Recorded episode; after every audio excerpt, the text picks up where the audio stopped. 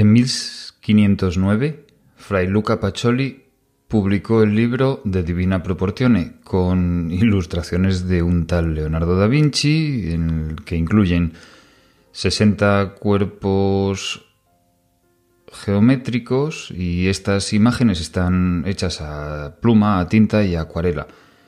Si buscas en Google imágenes de Divina Proportione, verás que muchas de estas ilustraciones te resultarán sospechosamente familiares.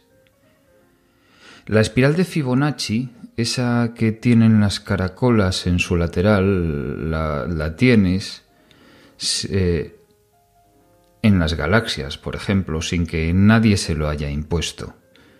También en la forma de las olas, cuando rompen, puedes verla perfectamente en el cuadro de la gran ola de Hokkaido.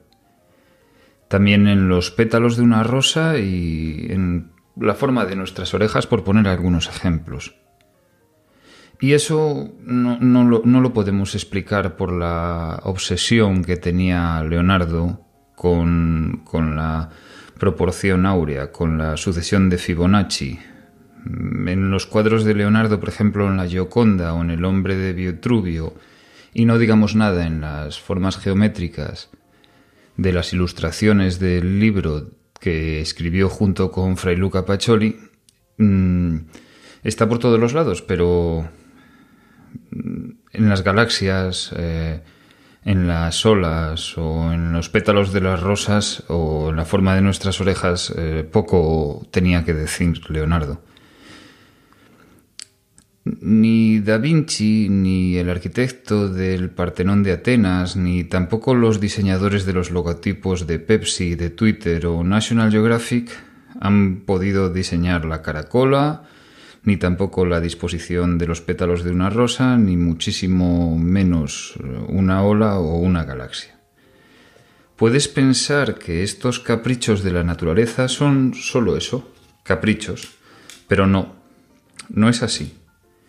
Hay una poderosa razón detrás, el crecimiento orgánico y ordenado, a ritmo de 0, 1, 1, 2, 3, 8, 13, 21, 34, 55, etc. Porque la rosa, la caracola, la galaxia o la ola en algún momento tuvieron que empezar, en algún momento tuvieron que crecer.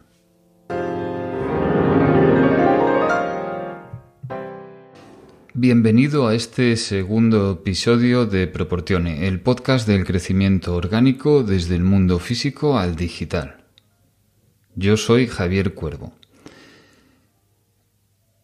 Este podcast sobre crecimiento y belleza se llama Proportione por el libro de Divina Proportione, porque el número áureo, también llamado número de oro, número de Dios, razón extrema y media, razón áurea, razón dorada, media áurea, proporción áurea y divina proporción, es un número irracional, representando por la letra griega phi en minúscula o Fi también en mayúscula, en honor al escultor griego Fidias, y este número es igual a 1,618, que es el resultado de dividir un número de la sucesión áurea entre el anterior.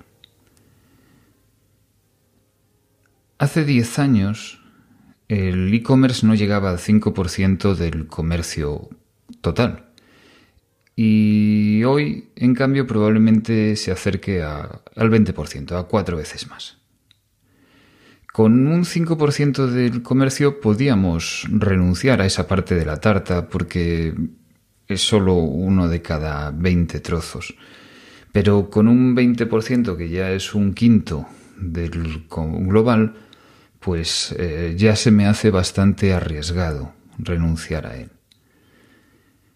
Sucedió hace algo más de un año que en marzo de 2020 mm, personas de más de 60 años a las cuales costaba trabajo incorporar al comercio electrónico comenzaron a comprar alimentación online, el sector que más retrasado iba y que más difícil estaba siendo de arrancar en la venta online.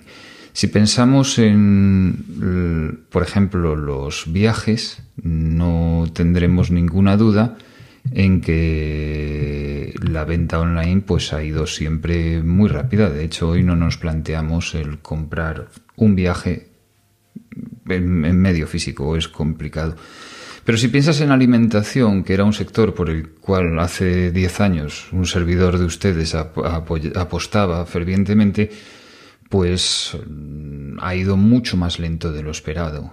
La alimentación tiene la tormenta perfecta del comercio electrónico. Bajo precio, bajo, mucho peso y bajo margen. Y en muchos casos además perecedero, con lo cual pues es muy difícil. Por, contra tiene la alta recurrencia. Pero bueno, más adelante dedicaré un episodio completo a la alimentación. El caso es que mm, en el confinamiento en marzo de 2020, personas que no compraban comenzaron a comprar y además en un sector que iba muy retrasado como es alimentación, pero es que no, no, no, les quedaba otra. Esto es un cambio eh, de, de conducta, que es lo más difícil normalmente a la hora de incorporar una nueva tecnología. Las tecnologías son, como, son commodities, son estándares, son relativamente sencillas. Lo difícil es cambiar la conducta de la gente, eso es muy caro.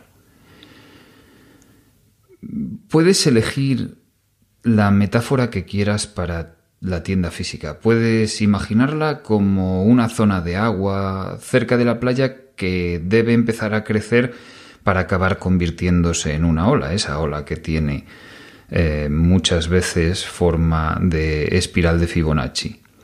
Puedes imaginar la tienda física como un capullo de rosa que comienza a formar sus pétalos o Puedes imaginarlo como un animal del fondo del mar que comienza a construir una caracola alrededor suyo para protegerse. Elige la metáfora del crecimiento que quieras, pero eh, sabes que tienes que crecer en un nuevo medio, en el medio digital. Al igual que a la ola le toca salir del plano del agua mm, y elevarse hacia un espacio nuevo como es el aire, conviene que tú también tengas claro, antes de empezar con todo esto, unos principios de diseño. Para no dejarte deslumbrar por esas preciosas demostraciones de software que nos hacen y para tampoco que me vengas a preguntar si es mejor Magento o Shopify como plataforma de e-commerce. Planteamos crecimiento orgánico. Es decir, que a la hora de digitalizarse debemos tener claro que no queremos enseñar a nuestros empleados y muchísimo menos a nuestros clientes a usar cosas nuevas, sino que tan solo queremos digitalizar para ser más eficientes y crear nuevas formas de relación con nuestros clientes. Es decir, que esto va de conectar el mundo físico con el digital y por tanto iremos extendiendo poco a poco procesos y herramientas y canales que están en lo físico hacia lo digital. Pero nunca, nunca, jamás vamos a ser Amazon. Aunque, como ya comentaré en el próximo episodio, tampoco Amazon va a tener una presencia física, al menos a corto plazo como la nuestra. Eh, en la omnicanalidad y en la facilidad de uso están siempre las claves de todo esto. Cualquier empresa se puede digitalizar y si no, mirad casos eh, como granda.com, arte sacro, arte mm, eh, para iglesias, eh, productos en algunos casos hechos a medida que pueden tardarse meses en entregar y que ya lleva siete años vendiendo orfebrería y telas y todo tipo de arte sacro por Internet. O mira, si no, el caso de 39 y tú, eh, una biotech eh, propiedad de, de, una cooperativa agroalimentaria clásica como es eh, Central Lechera Asturiana, CAPSA, que lleva ya más de dos años vendiendo análisis genéticos de microbiota o microbioma intestinal y probióticos a medida por Internet. Si Granda puede vender casullas para curas y si Asturiana puede vender test genéticos de, nuestra flora intestinal, es que cualquiera puede vender cualquier cosa por Internet. La, La primera pregunta a la hora de elegir cómo llevar a cabo la transformación digital es qué herramientas debemos usar. Siempre, siempre preguntamos lo mismo y es un error. Es un error empezar pensando si Magento o Shopify como plataforma para e-commerce. Lo por donde debemos empezar es si sabiendo si queremos eh, registrar nuestros procesos, nuestras nóminas, nuestra contabilidad, nuestra logística, por ejemplo, con un RP, un, gestor eh, empresarial. Si queremos también digitalizar nuestro canal de contacto con el cliente, nuestro canal de venta, con un comercio electrónico, con un chat o con una centralita, o si queremos eh, seguir nuestro flujo de ventas porque vendemos un servicio con tiempos de venta largos y muy a medida a través de un gestor de relaciones con el cliente, lo que se llama un CRM. Saber también eh, el, el nivel digital de nuestros empleados y, por supuesto, mirar lo que ya tenemos a nivel básico, por ejemplo, el email, es, es crítico porque lo importante es conocer estos tres factores. ¿Qué queremos? ¿Quiénes somos? ¿Y qué, cómo vamos a condicionar el proceso de digitalización? Si empezamos haciendo un inventario de lo que ya tenemos para crecer orgánicamente desde ahí, es probable que nos encontremos con la dicotomía entre Google y Microsoft. Es muy probable que utilicemos el correo de Google, Gmail, o el de Microsoft, Outlook, eh, Office 365. Y no vamos a, cambiarlo, vamos a construir sobre lo que ya tenemos. Por lo tanto, seguiremos creciendo con uno de los dos entornos de trabajo, bien el de Google, bien el de Microsoft, pero evitaremos mezclar los dos para no, no solo para evitar costes, sino para mm, evitar tener silos de información, tener todo centralizado en un mismo punto. Y os daréis cuenta que esta decisión es crítica porque las bases de datos poco a poco se van yendo, se van convirtiendo, las bases de datos digitales cada vez se van convirtiendo más en el Excel o en el Google Spreadsheet. Pero bueno, eso lo, lo tocaremos más, bastante más adelante. Si tenemos un dominio de Internet también y nuestra marca y una página propia, eh, es probable que ese correo de Google o Microsoft ya esté en nuestro dominio y en caso contrario nos lo deberíamos llevar hacia ahí para unificar todo, que nuestros correos hagan referencia a nuestro dominio. Y mi recomendación es que sea un solo dominio también. En cualquier caso, tanto si nos hemos decantado por Microsoft o por Google, deberemos utilizar en la medida de lo posible y siempre que ellos nos lo ofrezcan porque ya lo estamos pagando y por evitar mantenimientos adicionales, cualquiera de estos dos entornos de trabajo, ya que nos ofrecen correo, pero también chat, hojas de cálculo, programas de presentaciones, procesamiento de texto, videoconferencia, agenda, calendario, gráficas de seguimiento de negocios, sistemas de datos y muchas cosas más. Por lo tanto, miremos en lo que ya tenemos antes de meternos a comprar ningún juguetito de software más por mucho que nos apetezca. Por poner un ejemplo, si queremos poner Zoom para videoconferencia en la empresa, pues veremos antes si, tenemos Google, si el caso de Google Meet nos resulta suficiente o si tenemos eh, Microsoft, si Teams nos resulta suficiente y será una excepción el poner Zoom porque ya lo, ya lo tenemos y lo estamos replicando. No quiero decir que no se deba poner, quiero decir que hay que justificarlo bien porque es, como decía, una excepción. La, programación sin código, lo que ahora se llama no code o low code, eh, es un viejo conocido, no es nada nuevo. Lleva más de 20 años con nosotros, pero es que en este año, en este año 1 DC, después del coronavirus, ha eclosionado por dos motivos. En primer lugar, porque las tecnologías están suficientemente maduras para hacer muchas cosas que antes no se podía. Y en segundo lugar, porque el mercado lo está demandando.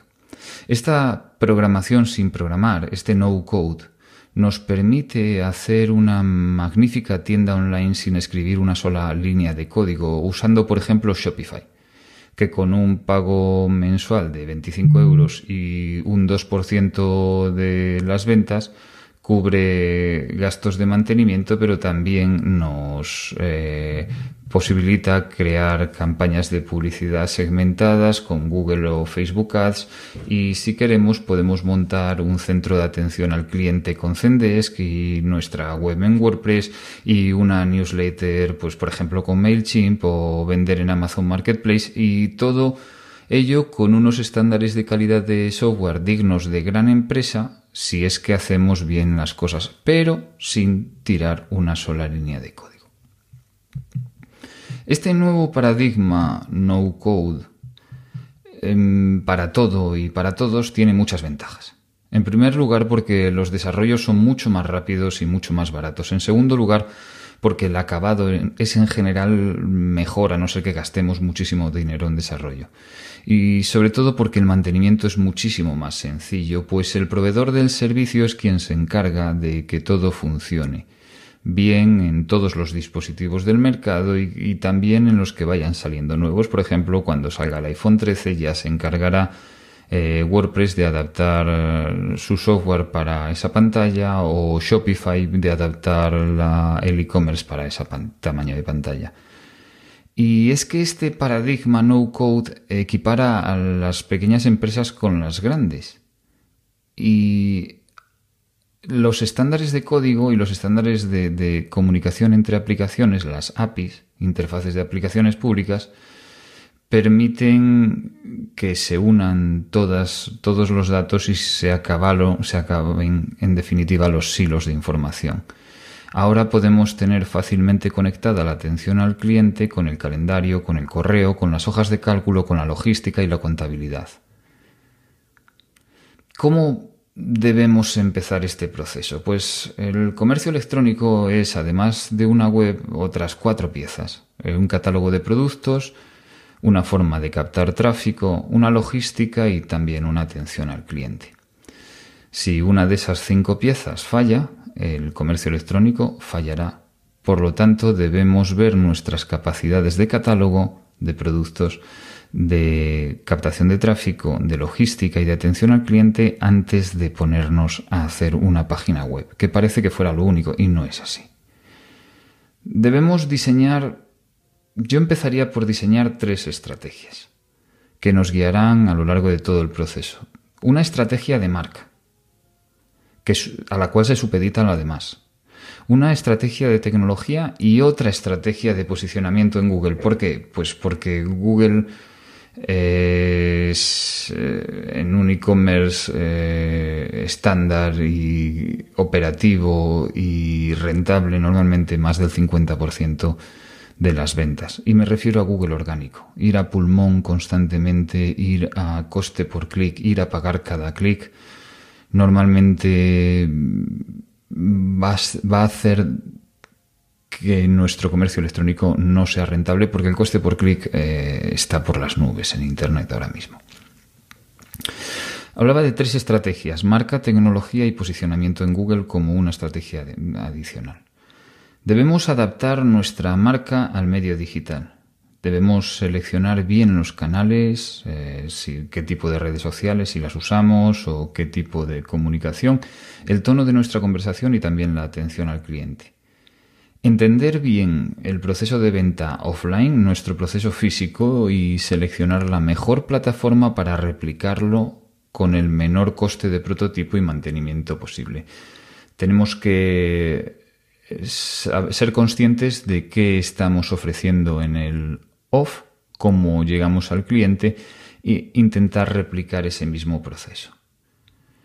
Debemos crear una hoja de ruta con un árbol de contenidos, enlaces entrantes y un plan de publicaciones para posicionarnos en Google. Porque el día después de montar un e-commerce no viene nadie. O lo preveemos de antemano o eso luego no va a ser muy caro. El SEO no se hace después, el posicionamiento en Google se hace antes. Tenemos que armar un sistema de analítica web y una pizarra, un gran dashboard con los indicadores más relevantes de negocio, de negocio que consultaremos mínimo una vez a la semana y porque en Internet, a diferencia de en lo físico, medimos todo y las decisiones pueden y deben estar basadas en datos. Debemos hacer un plan de mantenimiento evolutivo y correctivo de la plataforma y también de los canales de comunicación digitales, así como un plan de captación de tráfico. Conviene lanzar la venta online lo antes posible y con la menor inversión para aprender lo más rápido posible y así rediseñar los procesos. El fundador de LinkedIn dice que si al lanzar la primera versión de un producto no te avergüenza es porque has lanzado demasiado tarde. Lo bueno de las startups y lo bueno de Internet es que permiten probar muy rápido en mercado y con muy bajo coste. Debemos evaluar también los marketplaces, las eh, tiendas externas como Amazon o como AliExpress o como eBay, como alternativa o como complemento a nuestro comercio electrónico. Y por último, debemos integrar los datos del comercio electrónico con los datos físicos a nivel de plataforma, a nivel de atención al cliente y a nivel de comunicaciones. Son muchas cosas, pero conviene que las tengamos en cuenta al, al diseñar nuestra estrategia de digitalización. Y con esto lo vamos a dejar para hoy. Hasta el próximo episodio.